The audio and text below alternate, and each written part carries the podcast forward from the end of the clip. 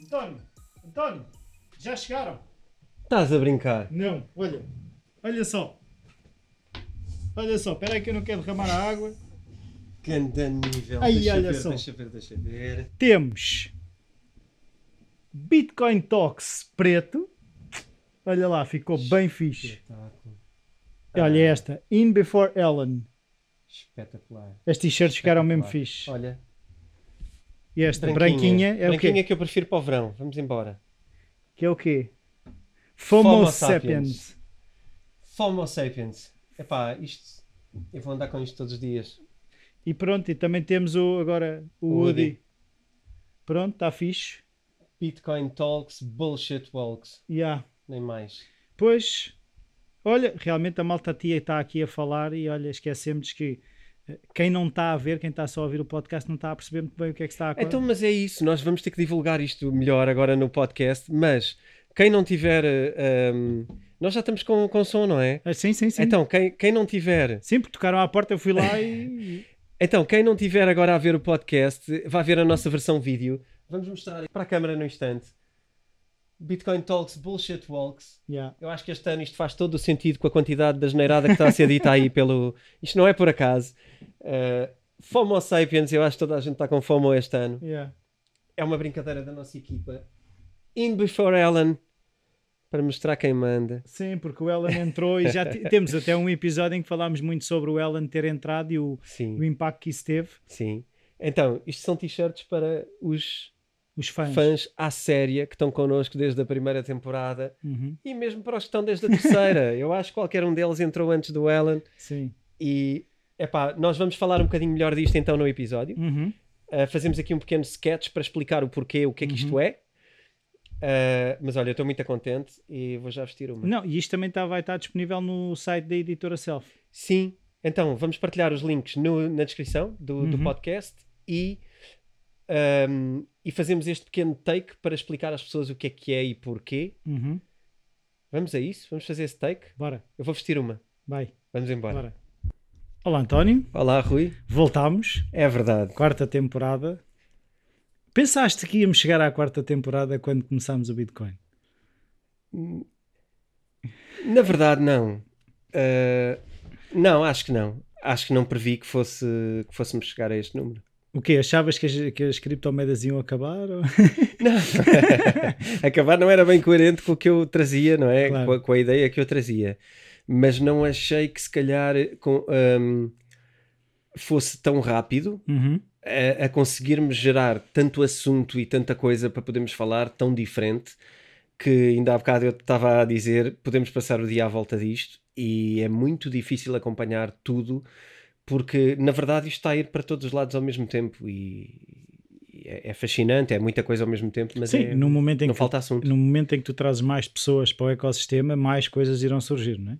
A verdade é essa, porque tu, tu não só ta- trazes novas ideias, como para já tens um grande, uma grande dificuldade, uma grande barreira ao nível de pessoas tecnicamente capazes de desenvolver. E isto é uma barreira que hoje em dia as pessoas que trabalham eh, e que programam criptomoedas são pagas a peso de ouro.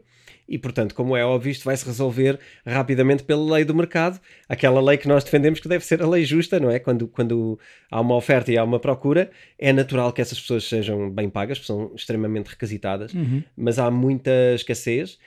Agora, é claro, quando, quando tu vês que se fores para ali profissionalmente vais ganhar valores daquele género, obviamente a quantidade de pessoas a ir para ali vai ser muito maior e, portanto, Certo, e a questão que eu também percebo e que nós também já falámos em alguns episódios é há uma série de validações que ainda não existiam que fazem com que pessoas que estavam ali no limite à espera de perceber quando é que era para entrar, que já entraram, não é? E trazem novas todos coisas. os dias, todos os dias tu tens novas validações a nível de empresas, a nível de governos, a nível de instituições, a nível de novas tecnologias que mostram a, a- a verdadeira o verdadeiro potencial e o verdadeiro objetivo de ter criptomoedas e como é que ele pode ser aproveitado, eh, inclusivamente governos. Eh, não, não vamos hoje falar de governos a implementar eh, criptomoedas, mas, mas vamos falar em breve. Então, e vamos falar de quê? Hoje vamos falar de uma coisa que tem sido muito popular, que há uma expressão uh, que a define, que é Ethereum Killers. São uh, o quê? Os inimigos do Ethereum? Os inimigos... Não é os inimigos, eu gosto de pensar que são os parceiros, até porque são. De... Chegaremos lá, mas a ideia Ethereum Killers vem de quem é que vai bater o Ethereum e ultrapassar... Substituí-lo. Substituí-lo e ser melhor do que ele há muita vontade uh, por parte de, de, equipas que estão a criar novas criptomoedas e que têm essa ambição de resolver os problemas que Ethereum ainda não resolveu. Uhum. Sabemos, porque temos falado nos episódios anteriores, que o Vitalik é muito ponderado e demora muito tempo. Uh, tem demorado muito tempo a implementar os, o famoso Ethereum 2.0, uhum. que na verdade é falado desde que eu escrevi o livro em 2018. Uh, portanto, já aí era suposto o Ethereum passar para o Ethereum 2.0 em breve, com várias ideias do Vitalik. Uhum. E é muito giro ver que algumas das ideias que outras criptomoedas estão a desenvolver são ideias do Vitalik na mesma. Só que ele tá, é mais lento em pô-las em prática e as pessoas começam, pegam nelas e fogem com elas. É, é, um bocado. Eh, vamos ver já a história de quem são e como é que fizeram isso. A questão é. Um, eu acho que o Vitalik tem uma noção de que tem uma coisa muito grande na mão e uhum. que essa coisa deve ser manejada de uma forma cuidadosa e cautelosa. Uhum. E então ele uh, leva o seu tempo a implementar com certezas.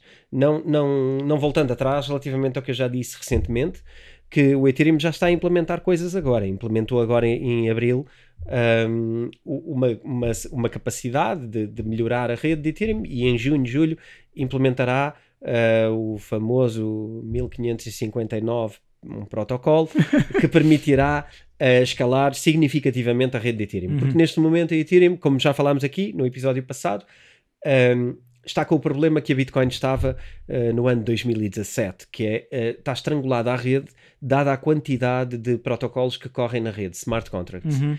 Portanto, basicamente, uh, há muito trânsito na estrada do Ethereum e é preciso resolver isto de alguma maneira há ideias geniais do lado do Ethereum e nós vamos ter que contrastá-las com aqueles que são os concorrentes do Ethereum que muita gente eu tenho ouvido algumas pessoas uh, mais, mais se calhar influencers e, e, e youtubers internacionais uh, que falam de criptomoedas a, a, a dizer um, este é um Ethereum killer, isto vai bater o Ethereum, vai valer 10 vezes o Ethereum é preciso trazer isso, porquê? Porque é que eles pensam isso? É preciso contrastar e ver o que é que é o que. Mas eu estava aqui na minha cabeça a tentar perceber o que é que isso significaria, porque eu estava a pensar, imaginando esse conceito que tu disseste de a estrada está muito cheia, há muitos carros, não sei o quê.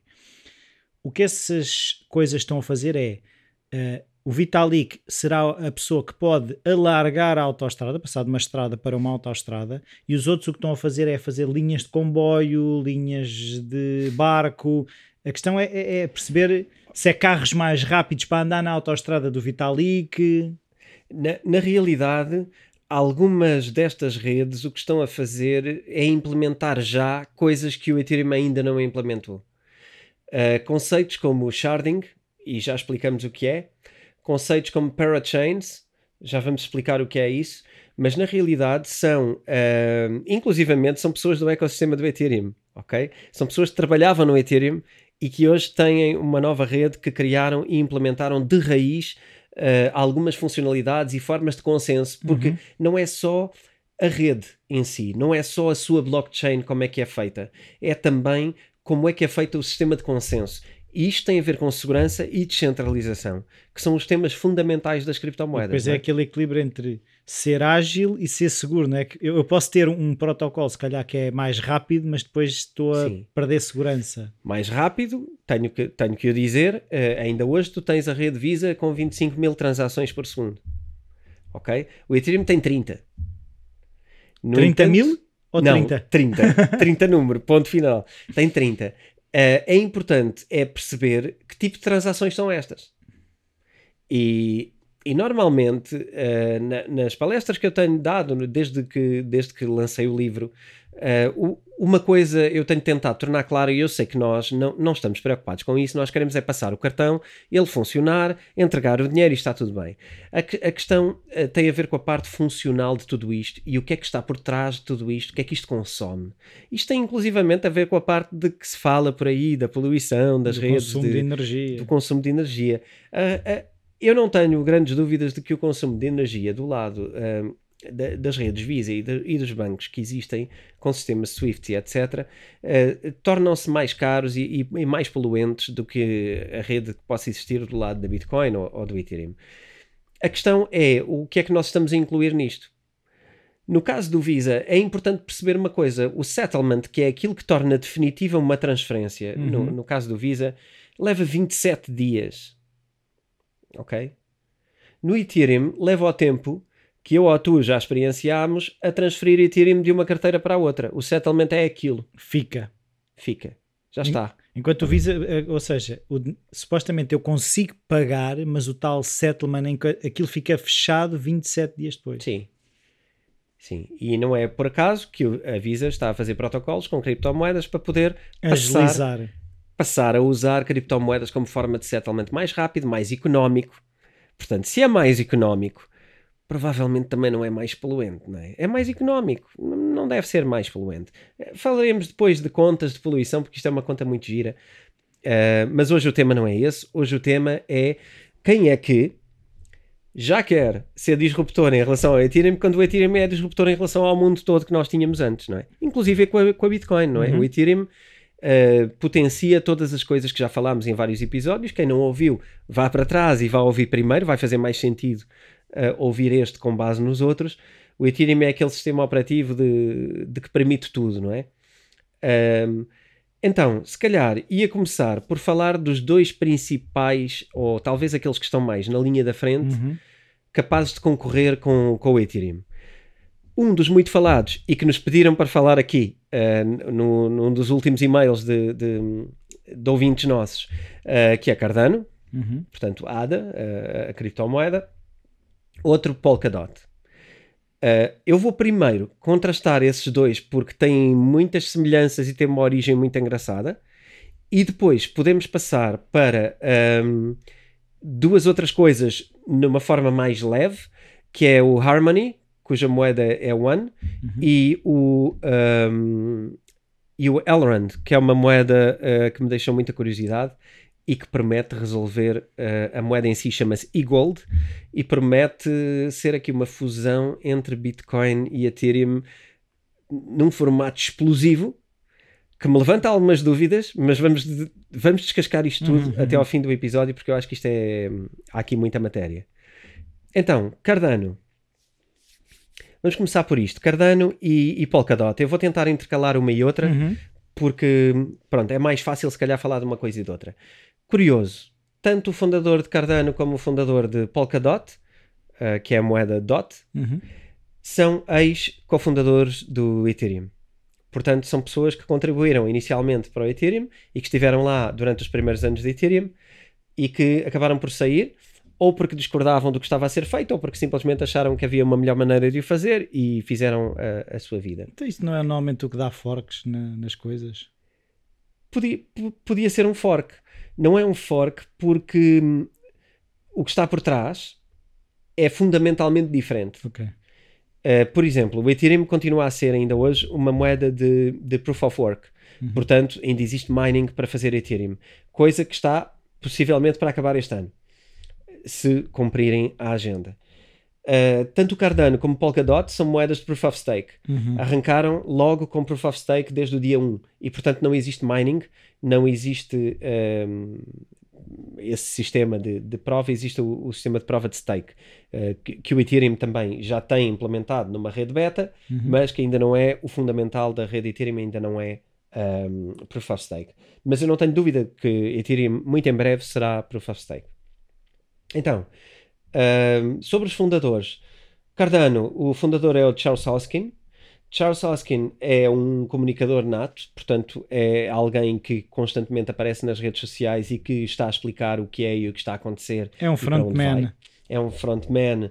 Uh, também um, também uma, uma persona que, que aparece, que dá a cara um, e que Uh, o Cardano, eu lembro, eu falo dele no livro, no, no livro Bitcoin, como um dos projetos mais fascinantes uh, que, que, haveria na altura. Primeiro, porque tem uma, e a mim o que me atraiu foi isso, tem uma vertente extremamente académica.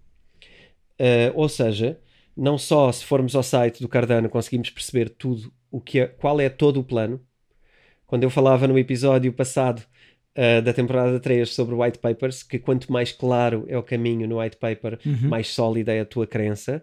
Aqui tu sabes uh, há muito tempo, embora possam haver alterações e tempos e etc., tu sabes muito bem o que é que uh, eles queriam fazer e, e qual é o processo e qual é o próximo passo Uhum. e quando é que eles planeiam implementar. Portanto, o roadmap que eu falava Uhum. está extremamente definido no Cardano.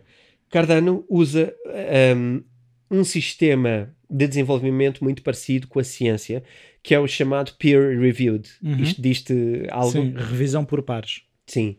Então existem entidades que revêem os documentos académicos do Cardano e, uh, enfim, opinam sobre eles e validam ou não validam uh, a capacidade ou Uhum. a possibilidade deles terem sucesso.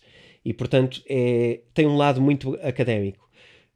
Um, ele, ele foi cofundador, ele terá saído uh, de, de Ethereum. O que consta é que uh, ele discordou do Vitalik na forma de financiamento do, do Ethereum Uhum. o, o Charles eh, era mais pró venture capital e queria aceitar capital de investidores Uhum. e o Vitalik não quis.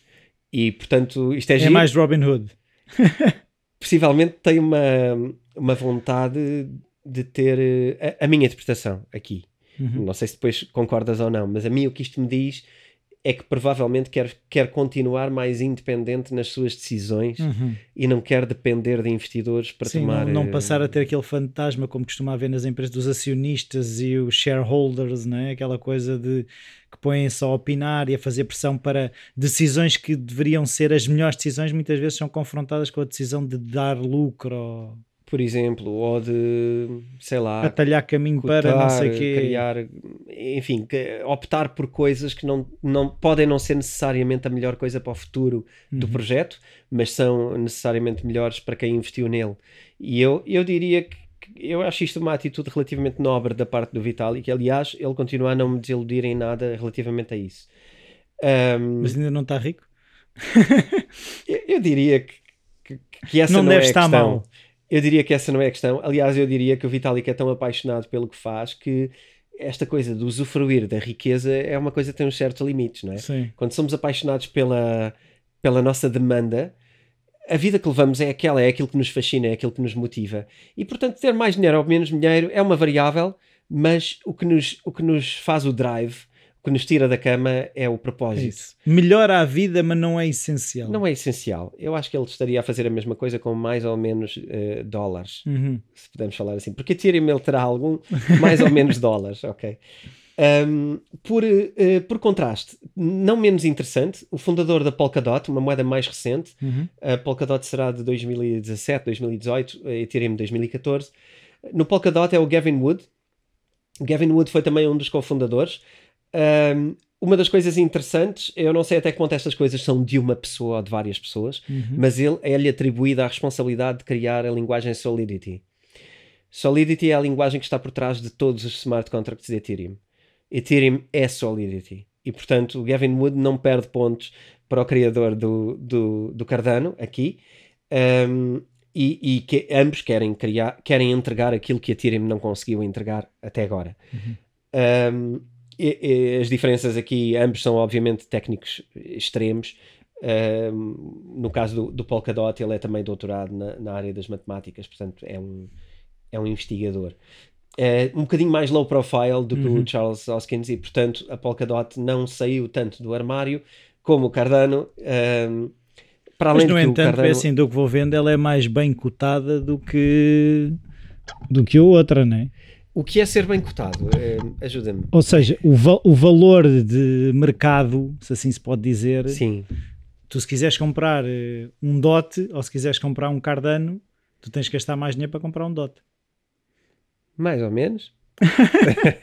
mais ou menos. Eh, falando de- desses tokenomics, isso está guardado mais para a frente, mas já agora fazendo aqui um pequeno atalho, o, o, hum, a Polkadot está agora nos 34 euros, algo do género, Cardano está no 1.05 ou 1.09. 1 euro sensivelmente. Eh, a questão não, não é tanto essa, a questão é eh, o que é que é acessível. Nós podemos comprar 34 Cardanos ou um Polkadot, indiferente. Desde que o valor de um e outro andem a par. E por acaso é muito giro, porque ah, o market cap de ambos é muito semelhante.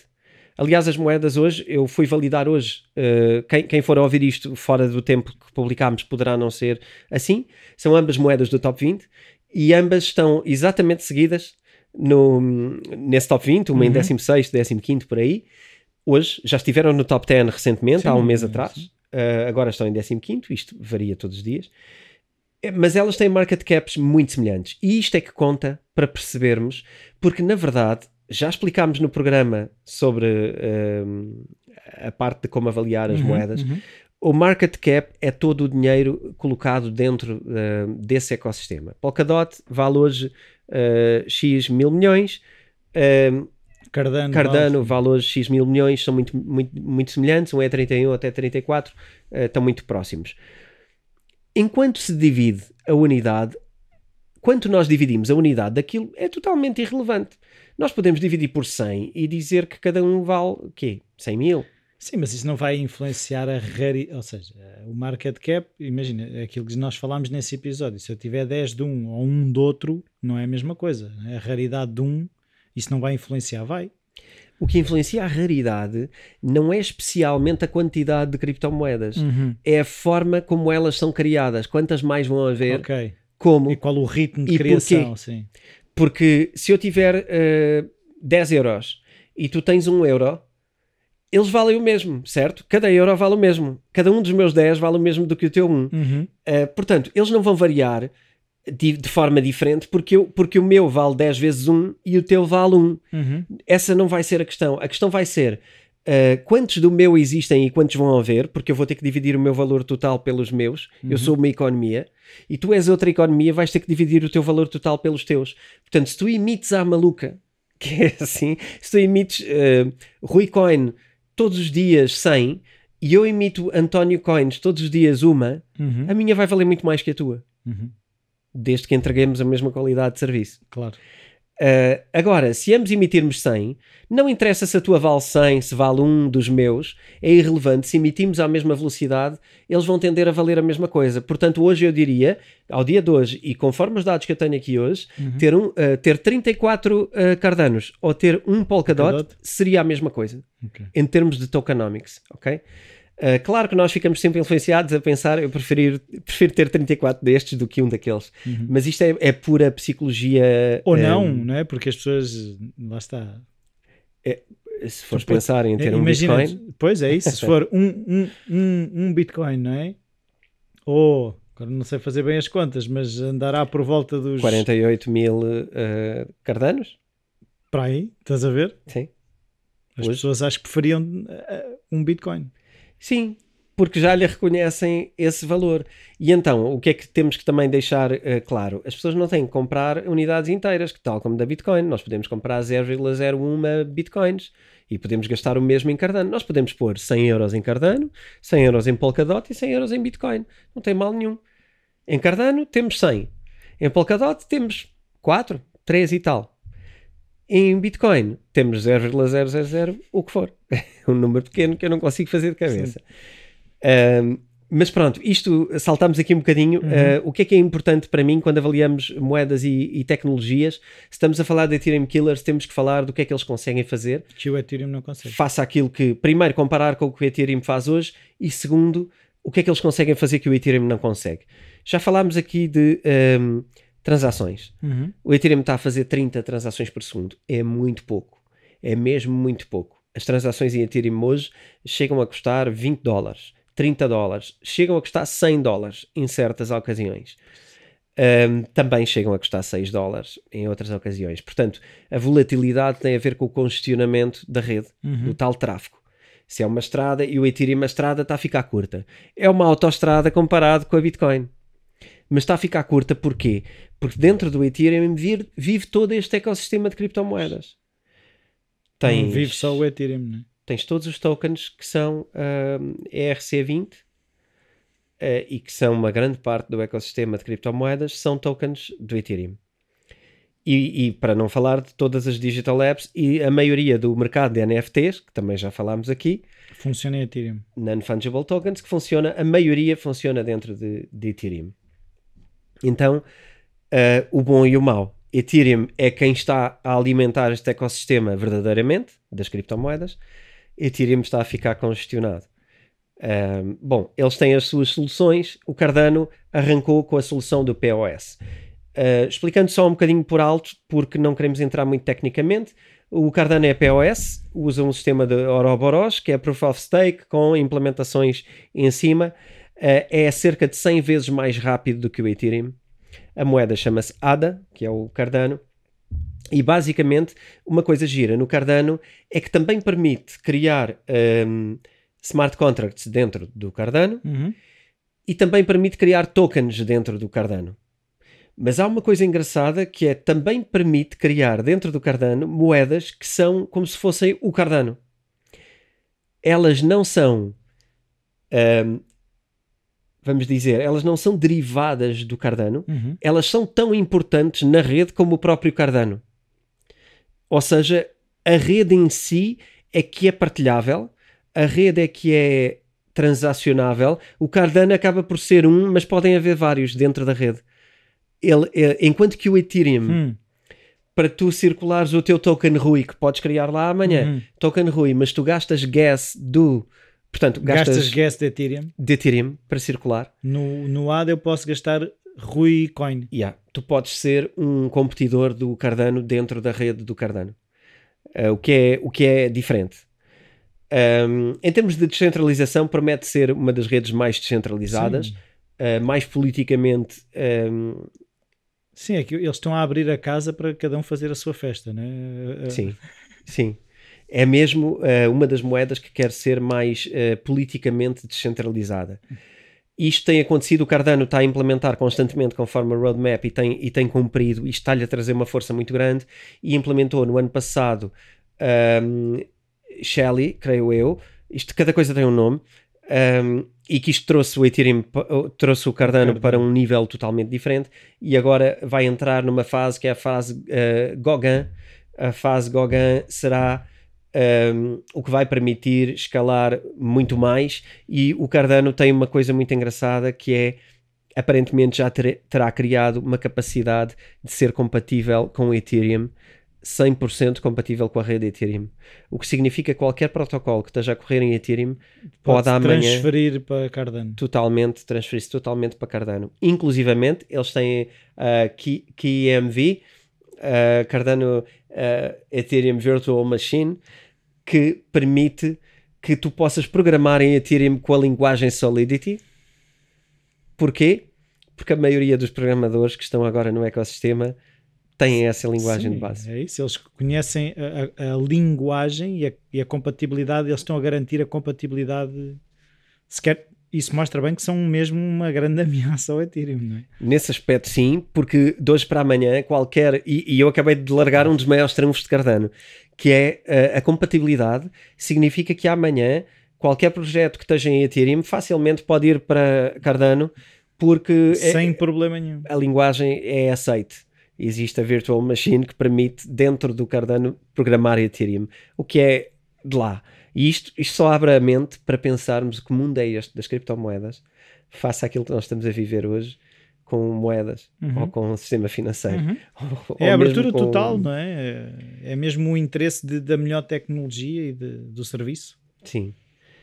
Um, por, um, por consequência destas coisas, o Ethereum subiu sete vezes este ano em valor, já.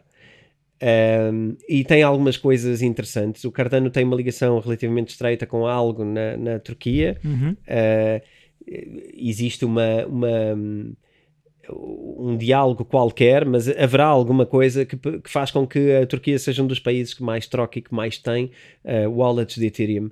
Uh, desculpa, De wallets de Cardano um, ativas.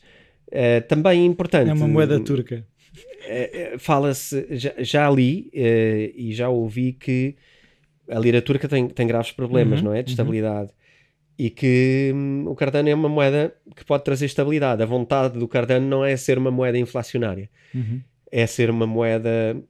Ou seja, não é ser uma moeda volátil, é ser uma moeda estável. E, portanto, não sei até que ponto o Cardano não pode vir a ser adotado por, por algum Estado uh, futuramente uh, como moeda. Como Não, moeda e o que é engraçado, eu agora estava a pensar até que ponto é que a paridade com o euro. o valor do, do Cardano nos últimos tempos anda sempre uns cêntimos abaixo do euro, uns cêntimos acima do euro. Até que ponto é Sim. é que não será de alguma forma Eu, eu benéfico sei- para o Cardano, não é? A estabilidade traz confiança e o Ethereum quer confiança. O Ethereum também. O eh, Ethereum ou o Cardano? Desculpa. Eu, eu, eu já estou a incorrer neste erro, já é a terceira vez. Já, já é tão compatível. já é tão compatível que isto é Ethereum. O, o Cardano, o que eu queria dizer é que o Cardano eh, está a querer conquistar confiança. Aliás, tudo, tudo em Cardano transmite confiança e tudo em Cardano dá-nos uma sensação de segurança sobre o futuro. Eh, também existirá um projeto ehm, com algum país sobre ehm, o Cardano ser uma forma de fiscalização de votos eh, eleitorais. E em África, onde os votos eleitorais são sempre muito contestados e, e muito pouco seguros Uhum. daquilo que sabemos. Portanto, mais uma vez, o Ethereum. o- ah, isto é grave. O Cardano vai querer trazer eh, segurança e confiança ehm, às pessoas. Este episódio é patrocinado pela editora Self, onde podem encontrar livros sobre como investir, day trading e o livro do António, Bitcoin. Os ouvintes do Bitcoin Talks têm um desconto extra de 15% em todo o site. Basta irem a www.vidaself.com e usar o código Bitcoin Talks. Repito, basta irem a vidaself.com e usar o código Bitcoin Talks. Sim, mas isso é um bocadinho o que o Ethereum já vai fazendo, não é? Sim, é, é muito semelhante. O Ethereum tem as mesmas características, só não tem eh, a implementação do POS, eh, Proof of Stake, que lhe permite escalar a rede. Portanto, o, o Cardano já consegue ser mais rápido hoje do que, do que o Ethereum, transações por segundo. Ahm, no caso do Polkadot, é um sistema diferente eh, na, na parte do consenso. Eles têm uma data de denominações. Aliás, quem vir Pol- Polkadot vai logo achar piada desde o seu próprio logotipo, porque é um unicórnio cor-de-rosa. Uhum. É diferente. Ahm, a moeda é o DOT e o Polkadot pretende ahm, usar muito mais o sharding, que é uma das tecnologias também previstas para Ethereum e também eh, escrita por Vitalik eh, e por outros eh, há anos atrás. Uhum. Uh, o próprio Ethereum vai implementar sharding, está previsto. O sharding é uh, algo, como eu falei há pouco, é uma mistura de. de proof of- no Proof of Stake, tu, tu vais passar a ter validadores que não são miners, portanto, Uhum. não são máquinas, não há eletricidade de consumo. O que tu fazes é stake com a tua moeda, já explicámos em episódios anteriores. O que é que é Metemos para lá? Uhum. para perceberem o que é stake. E basicamente o que é que acontece no sharding? No sharding tu consegues, ehm, em vez de obrigares a que cada pessoa na rede tenha que validar cada uma das transações individualmente, no sharding o que tu fazes é ehm, dividir transações de uma maneira que nem todos têm que validar todas. Uhum. Uns validam umas, outros validam outras. É aleatório, por isso eu não consigo perceber onde é que eu vou validar ou não vou validar. E, e depois, em cima do sharding, implementas aleatoriedade e, e uma data de algoritmos em cima eh, que na Polkadot eh, o nome, eh, o grande nome de forma de consenso na Polkadot é Grandpa slash Babe. Grandpass slash babe. Sim, portanto, avô barra neto, eh, avô barra bebê, eh, sobre o seu. eh, o Grandpa são iniciais de uma coisa monstra que é Ghost, Remittance, Sim. etc.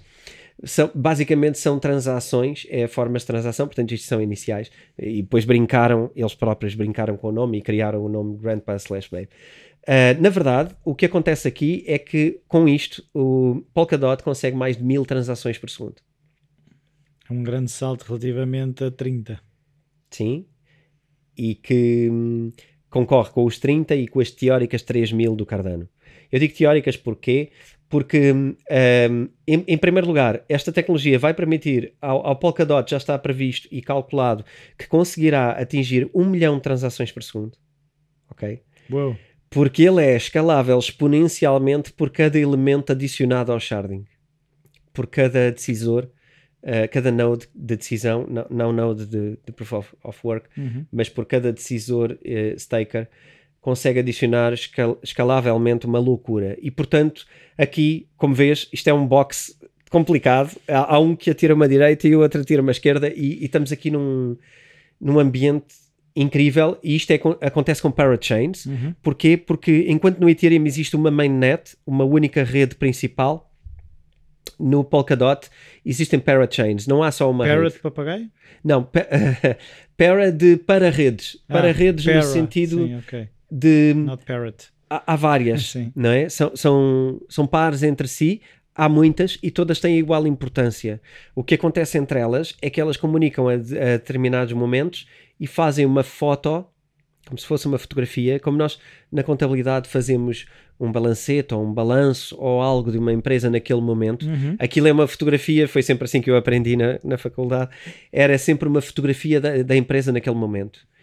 Nas parachains acontece isto. Existem fotografias do momento Uhum. e o momento em que elas comunicam é o momento em que elas se tornam uma. Uhum. E depois voltam-se a dividir e a fazer toda a sua vida. Mas elas fazem ahm, check umas às outras constantemente para garantir que existe Sim, uma estou única... a perceber que podem ser, imagina, camadas que depois têm pontes, não é? que depois ligações que depois deixam de, de ser deixam de estar ligadas, passam, continuam a funcionar em camadas, mas são independentes. E há momentos em que há uma ligação vertical nas camadas. Sim, embora a noção de vertical possa dar a entender que existe alguma não, não, importância. Não, não, aqui- Não será, eu punha mais lado a lado eh, Ok. para sermos horizontais. Elas têm igual importância. Camadas eu ponho mais quando falamos de Bitcoin e uma layer em cima que é a Lightning Network, Uhum. que vai à Bitcoin beber, mas ela é uma slave da Bitcoin, portanto ela é uma escrava, é uma é funcionária da, da, da Bitcoin. Aqui não são, são, são pares que se encontram e comunicam, mas são de igual importância na rede, são parachains. Uh, tu falaste um termo engraçado que foi a pontes Uhum. porque existe precisamente uma coisa em Polkadot que se chama bridges. As bridges vão permitir fazer ligação com outras redes como o Ethereum e outras. Também o Polkadot quer ser compatível com o Ethereum. Para migrar, quem tiver Para que poder migrar. é. Futuramente podemos ver todas estas coisas como aquela coisa que falamos que Mas isso agora é assim, é que estamos a ver as coisas do lado do, do ataque ao Ethereum, se assim se pode dizer. Uhum. Mas com essa compatibilidade toda, se o Ethereum subir tudo o que tiver a funcionar em Polkadot, facilmente também migra para Ethereum. sim, se for bidirecional. Sim. Se for- mas Se Quem também é- a Ethereum quem- conseguir. eh, Sim. Não, mas a questão, quem determina a bidirecionalidade será o Ethereum, da mesma forma que Sim. o Polkadot decide que é, que é direcional no para ele. Exatamente. Ethereum poderá desenvolver tudo isso. Ahm, Estás a abrir o véu sobre o que é que é o que no final, e, e mais no final eu vou para aí, eu não vou comentar ainda. Acho que é, é muito inteligente estares a fazer essa observação. Ah, não era o meu plano começar já por aqui, mas ótimo, vamos a isto. Ah, o que é que eu acho importante também perceber aqui em dimensão de moedas? Ah, as wallets que existem, porque afinal que tamanho é que tem cada coisa? E nas wallets é importante perceber aqui uma diferença. Enquanto que o Ethereum tem uma quantidade, uma alarvidade de wallets ativas, eh, portanto, carteiras, pessoas que têm Ethereum em wallets de Ethereum, um, e podemos ver que o Cardano tem cerca de 300 mil wallets ativas e tem 4 anos de antiguidade. E o Ethereum tem quantas? Não sabemos. O Ethereum tem muitas mais, eh, Nos milhões. nos milhões, sim. Por acaso podia ter feito essa investigação, falha minha, não fiz. Mas o Polkadot tem eh, cerca de 100 mil. Uhum. Portanto, está a um terço de Cardano. No entanto, tem só um ano de antiguidade desde que lançou a mainnet. Portanto, afinal é o quê? Tem muitas para os anos que tem ou tem poucas comparando com o Cardano hoje? Uhum. Outra coisa que eu acho importante perceber é uh, o Cardano, o Cardano uh, ao que parece, não terá uh, muitas coisas a correr na rede Cardano hoje. Uhum. O que é engraçado, porque temos toda esta maluqueira, todo este investimento, toda esta capacidade, mas na verdade só agora é que estão a começar a aparecer projetos candidatos a, a Cardano. funcionar. Creio que haverá um, mas não é muito claro o que está. No entanto, em Polkadot uh, já existem mais de, de 300 projetos a correr em Polkadot e só tem um, um ano a Uhum. rede. Isto parece-me muito relevante. Uh, parece-me algo que, que corre muito rápido. Para quem tenha ouvido falar de uma coisa, vou só fazer um pequeno parênteses: Uhum. Kusama. Kusama é um é uma beta-net do próprio Polkadot. O Polkadot já tem uma subnet onde faz tudo o que são testes arriscados e arrojados e tudo o que vai testar vai primeiro para a sua rede Kusama. É um Um, laboratório é o dentro, laboratório. dentro do Polkadot. Pumba, resolveste o problema. Está explicado. É o laboratório, quando corre bem, vai para, vai para a implementação em Uhum. Polkadot. Quando está em teste, está na rede Kusama, que também tem uma data de projetos a correr. Um, ambas as redes funcionam com staking. Eu já falo um bocadinho mais sobre staking e também já falo um bocadinho mais sobre o que é que pode interessar ao investidor. O que é que interessa na parte dos tokenomics? Um, ao contrário do Proof of Work, no Proof of Work um, a tendência é sempre gerar moeda conforme tu faças uh, mining, certo? Os miners são pagos com nova moeda porque eles são eles que estão a criar nova uhum. moeda. No caso do staking não é sempre assim. Uh, existe staking com emissão e o Cardano tem emissão e existe staking uh, um pouco inverso que é como o caso do Polkadot, uhum. que logo de, de, arranque foram criados todos os Polkadots que existem e portanto não vão existir mais. Polkadot teve não aqui um. Não vão criar mais. Não vão criar mais. Primeiro criaram um, uh, 10 milhões, mas rapidamente perceberam que não era funcional para a rede, então uh, rapidamente implementaram por staking e por decisão democrática da sua rede, uhum. tudo by the book que estava no white paper deles, tudo certinho passaram para um bilhão, ou seja, cada um dos antigos passou a valer uh, 100 dos novos. Tudo certinho, tudo economicamente viável, é uma questão Sim, de unidade. Mas é um salto 10 milhões por um. Mas é uma questão de unidade, porque senão tu tinhas agora um problema. Tu agora tinhas o, cada dot a valer 3.400 euros. E isso era um problema. Não era um problema por si, porque tu tens outras redes com volumes maiores e, va e valores maiores. A questão é que funcionalmente, em termos de números, achou-se mais conveniente fazer esta seja, atualização. As redes que querem ser mais ágeis não querem que a moeda associada seja, esteja muito alta. Pois é. E essa é uma das minhas questões quando eu falo de Ethereum. Quando a moeda for demasiado alta, uh, o Ethereum pode ter uh, dificuldades porque cada transação fica demasiado cara. Aqui, uh, por, por defeito, estão a, a reduzir a, a, questão. Ainda assim, o, o, ADA, o Cardano, vale 1 euro e o Polkadot continua a valer 34. Portanto, está ainda a um nível diferente. Mas, atenção, ter, ter 34 de um ou, ou, ou um do outro vale o mesmo em termos de valor euros. E vale o mesmo em termos de propriedade em cada sistema. Portanto, uhum isso não é relevante porque eles são muito parecidos. O supply de um era 1 bilhão, no caso do Polkadot, no caso do Ethereum são 45 bilhões o máximo. Cá está. Se tu fizeres 1 para 45, é parecido com 1 para 34. Portanto, é esta a diferença entre eles uhum. no que uhum. diz respeito a. Tu tens, no caso do ADA, tu tens uma parte com, com um deles, tu tens uma parte de 45 bilhões, no caso do DOT, uh, tens uma parte de um, de um bilhão. Portanto, tens uma parte de um valor mais pequeno. Certo, mas eu agora também estava aqui a pensar que é se o Polkadot tem um ano e qualquer coisa, segundo o que tu estavas a dizer, e o Cardano tem mais, tem 3 ou 4 anos, não é? Sim. Uh, e já tem projetos a correr, questiono qual vai ser mesmo a validade ou para que é que serve o Cardano, porque um que entra é, tem muito menos tempo, já tem projetos a funcionar, o outro não tem projetos a funcionar, alguma coisa se passa, não é?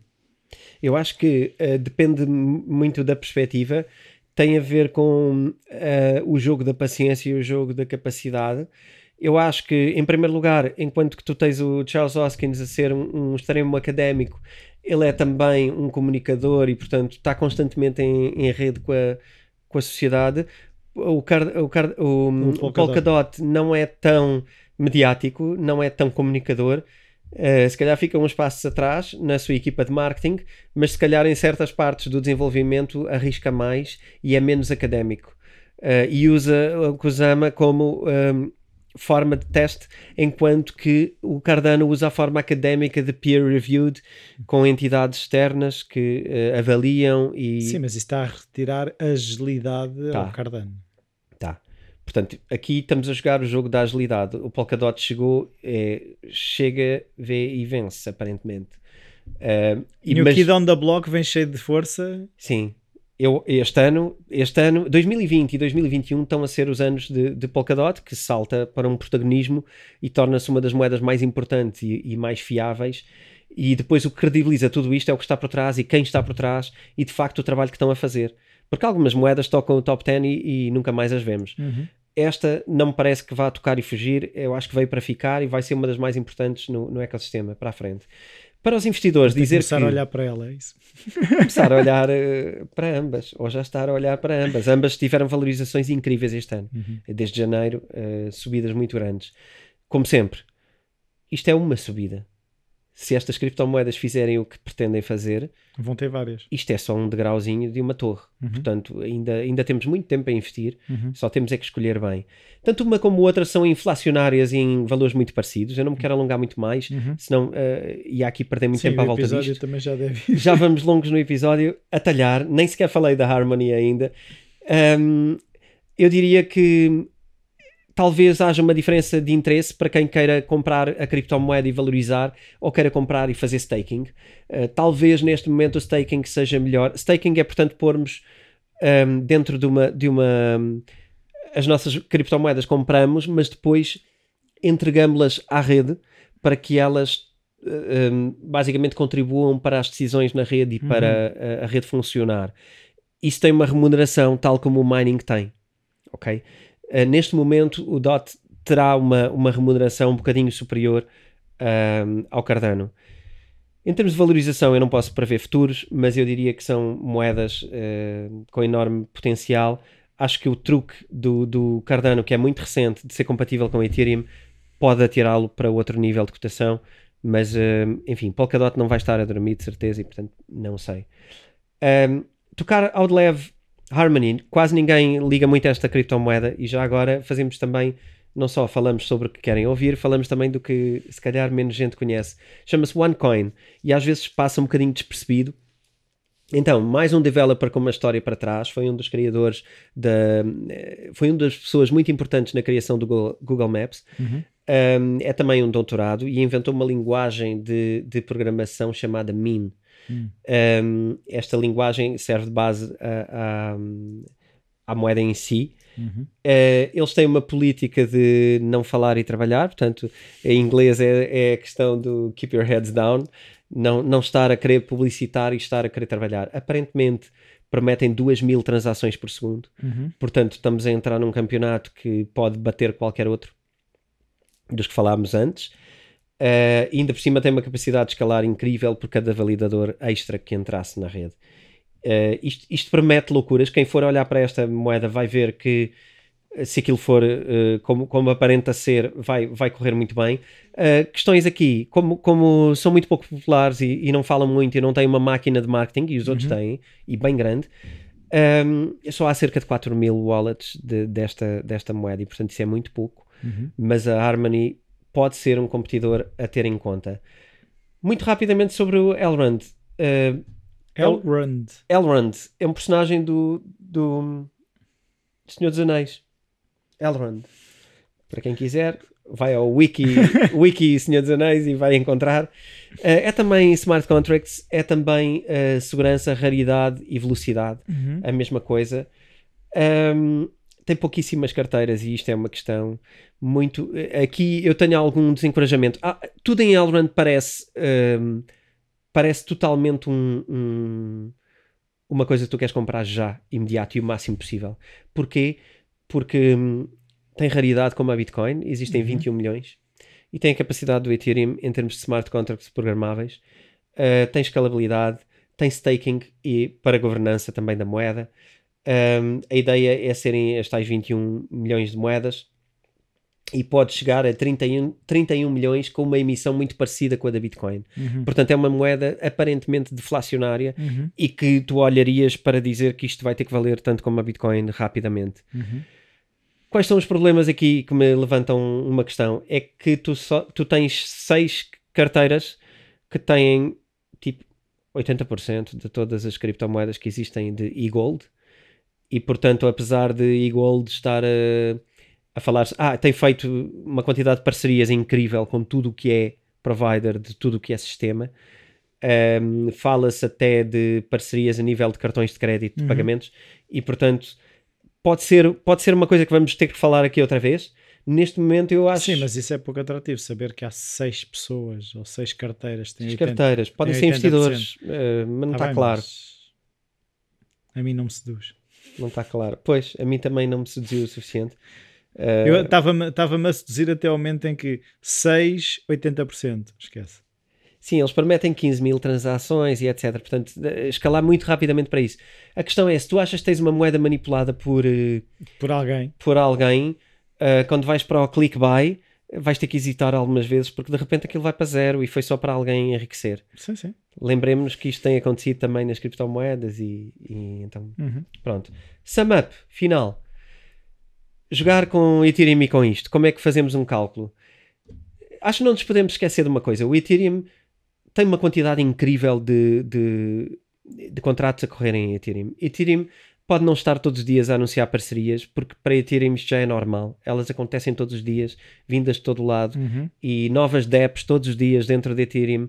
Uh, NFTs a aumentarem todos os dias dentro de Ethereum, também fora. Mas a verdade é que Ethereum é um gigante ao pé disto. É um gigante. Sim, chegou primeiro, as pessoas começaram a usar. eh, É um gigante. Eu acho que qualquer destes competidores, eh, com muito respeito que tenho por eles, qualquer destes competidores está a bater o Ethereum na única coisa que me parece que pode bater o Ethereum, que é na velocidade. Certo. E, eu agora só me lembrava Yahoo Alta Vista, eram os maiores, chegou o senhor, chegou o senhor Google e, deu- e não foi o primeiro a chegar. Sim. Percebes? Sim. Foi a agilidade na resposta das buscas que fez com que o Google se tornasse o motor de busca preferido. E, e o, Certo. e o que é que isso deu, não é?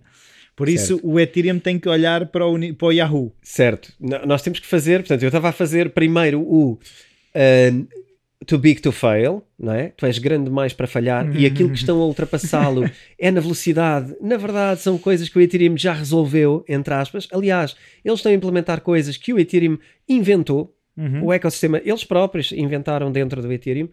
Sim, senhor, mas agora fazer o outro lado de uh, o jogo é, joga-se todos os dias. E se o Ethereum de facto não se tornar rápido, Uhum.